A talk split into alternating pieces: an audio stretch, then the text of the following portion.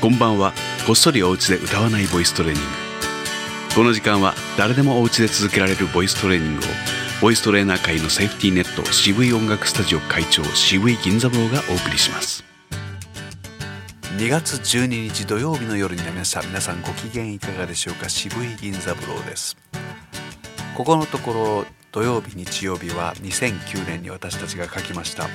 本当に上手くなりたい人のための歌わないボイストレーニングという本を少しずつ読んでは補足したり振り返ってニヤニヤしながら喋るということを行っております。今週は金曜日からやっておりますが別にそんなことは皆さん気にしないでください。さあ続きに行きます。質問。ボーカリストも音楽理論は知らなければいけませんか？いい質問ですね。答え言ってみましょう。音楽理論とはもともとは自然発生した音の並べ方に逐一名前を付けて系統を立てたものです。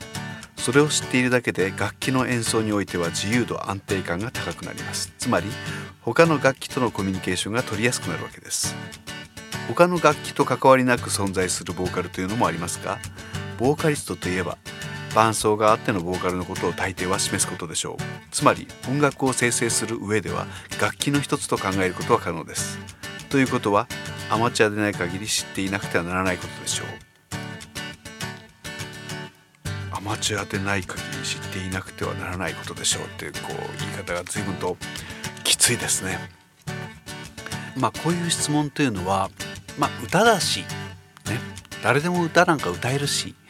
だから別に音楽理論なんてそんな難しそうなものを別に知らなくてもいいっすよね。っていう態度だと思うんですけれども、歌が上手になりたいっていう方、一番論ずるのは、えー、こういったメロディーについて外れてるとか外れてないとかそういった言い方がすごく多いと思うんですね。外れてない人は上手外れてる人は下手というような言い方をされる方がすごく多いと思うんですけども、えー、そういった人の中でこのメロディーの作り方メロディーには実はルールがあるっていうことをご存知でない方もいっぱいたくさんいらっしゃるわけですよ。もし知らないまま歌った場合はルールから外れても気が付かないということが起きてもおかしくないですよね。それに対して一応ルールは知っているという方はまあ踏み外した場合に自分で気が付くことができるわけです。自分で気が付くことができれば修正できるわけです。修正すれば、えー、正しくなるわけですよ。ところが知らないと修正しようもないわけですね。まあなかなか修正しなければならないという事態も多くはないと思うんですけれどもそれなりの演奏をしなきゃならないといった場合には知っておいた方がいいのですよ。ごっそりお家でボイストレーニング。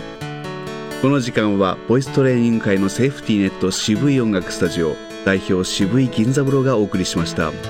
最後までお疲れ様でした。また明日。おやすみなさい。